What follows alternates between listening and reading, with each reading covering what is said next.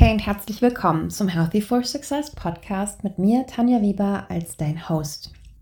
In der letzten Folge habe ich über das Thema Training und Alltag während der Periode gesprochen und heute möchte ich nochmal ein paar gezieltere Einblicke in das Thema geben, wie ich mit bestimmten Dingen umgehe oder was ich konkret mache an diesem Tag oder an diesen Tagen, um es mir zu vereinfachen, um es mir ein bisschen schöner zu machen, damit es mir besser geht.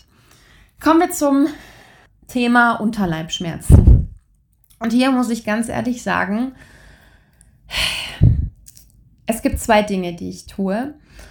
Zum einen, ich bewege mich sanft. Ich habe es in der letzten Folge erwähnt, ich mache kein krasses Krafttraining meistens an den Tagen, sondern mache so eine leichte Mobilitätseinheit oder so, weil ein wenig Bewegung, habe ich festgestellt, tut mir persönlich einfach gut und die Schmerzen werden dadurch weniger, weil ich eben auch gezielt in den Bauch ein- und ausatme, weil ich bestimmte, ja, weil ich meinen Körper mobilisiere, die Energie in meinem Körper bewege. Bewegung tut mir einfach unglaublich gut, aber eher sanfte Bewegung wie Mobility Training oder Spaziergänge. Punkt Nummer zwei ist, ich weiß exakt, am ersten Tag meiner Periode habe ich nun mal, gehöre ich zu den Frauen, die unglaublich starke Schmerzen haben.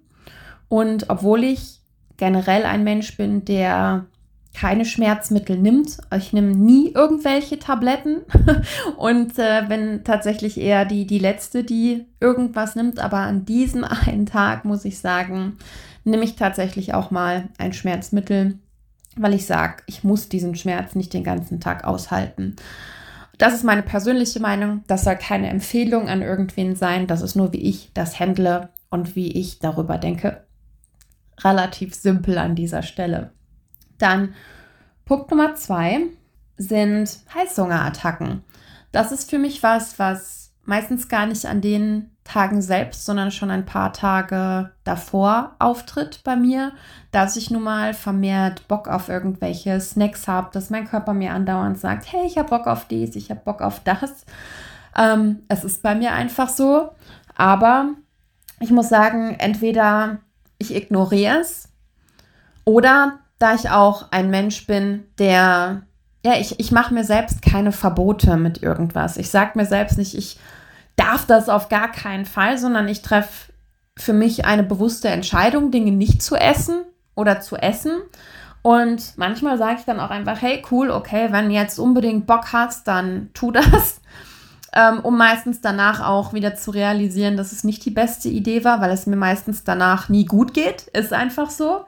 Ähm, deswegen, dass ich, dadurch, dass ich daraus mittlerweile gelernt habe, verzichte ich gerne darauf. Wenn ich dennoch Bock habe, unbedingt irgendwas zu snacken und dem nachzukommen, gucke ich eben, dass ich dann ja auf ein bisschen gesündere Dinge zurückgreife, wie auch Trockenobst, Datteln oder irgendwie sowas in der Art, ein paar Nüsse, Obst. Ähm, ja, einfach die gesündere Variante. Oder aber in erster, was ich in erster Linie tue, bevor ich dem unbedingt nachkommen will, ist einfach den Heißhunger durch einen Proteinshake auszugleichen. Ganz einfach. Ähm, wenn wir einen Proteinshake zu uns nehmen, wird in unserem Körper Glucagon ausgeschüttet, was den Blutzuckerspiegel ausgleicht und wodurch eigentlich der Heißhunger nach ein paar Minuten sofort wieder verschwindet. Punkt. Ich will jetzt hier keinen Ernährungsworkshop machen, das ist ein anderes Thema, aber ist einfach ein guter Tipp. Gerade wenn du vielleicht sowieso eine Person bist, die zu Heißhungerattacken oder so neigt, dann trink einfach einen Proteinshake oder isst was Proteinhaltiges. Das ist meine Empfehlung dazu, wie ich damit umgehe. Und nächster Punkt ist, was ich für mich herausgefunden habe, dass wenn ich viel Kaffee an diesen Tagen trinke. Ich habe sowieso über die letzten Jahre meinen Kaffeekonsum extrem reduziert, weil ich weiß, dass ich es nicht so gut vertrage. Ähm, mittlerweile setze ich Koffein sehr, sehr gezielt ein, beziehungsweise ich trinke einfach gerne Kaffee und wenn ich dann Kaffee trinke, setze ich es dann auch gezielt ein. Ich weiß aber auch, an diesen Tagen tut mir das nicht gut. Ich will aber auch nicht komplett auf meinen Kaffee verzichten. Also genieße ich meine eine Tasse morgens und belasse es an diesem Tag einfach dabei, weil ich weiß, wenn ich mehr Kaffee trinke, wird es nicht besser. Und ähm, ja, trink dann lieber viel Wasser, viel Tee, whatever. Und ja, dann kommt eigentlich noch das aus der letzten Folge hinzu, dass ich an diesen Tagen auch weiß, dass ich nicht super leistungsfähig bin und ich bin einfach cool damit. Schau, dass ich das Notwendigste mache für meinen Job und mir dann darüber hinaus einfach viel Ruhe gönne, dass ich viel ja, entspanne zwischendurch, mir Pausen nehme, es mir auch bequem mache, zum Beispiel dann meistens auch gar nicht am Schreibtisch sitze, sondern mich in meinen Sessel chille mit meinem Laptop und von da arbeite oder was mache. Und damit bin ich cool, denn ich weiß, am Ende ist es dieser eine Tag, maximal zwei, wo ich ja nicht so leistungsfähig bin. Und damit bin ich cool. Und dann geht es mir an den anderen Tagen wieder besser. Und so sieht es aus. Und ich glaube, es ist wichtig, dass wir Frauen uns damit befassen, dass wir darüber sprechen und dass wir unseren Körper hier an dieser Stelle gut kennenlernen und herausfinden, was an den Tagen gut für uns funktioniert und was nicht.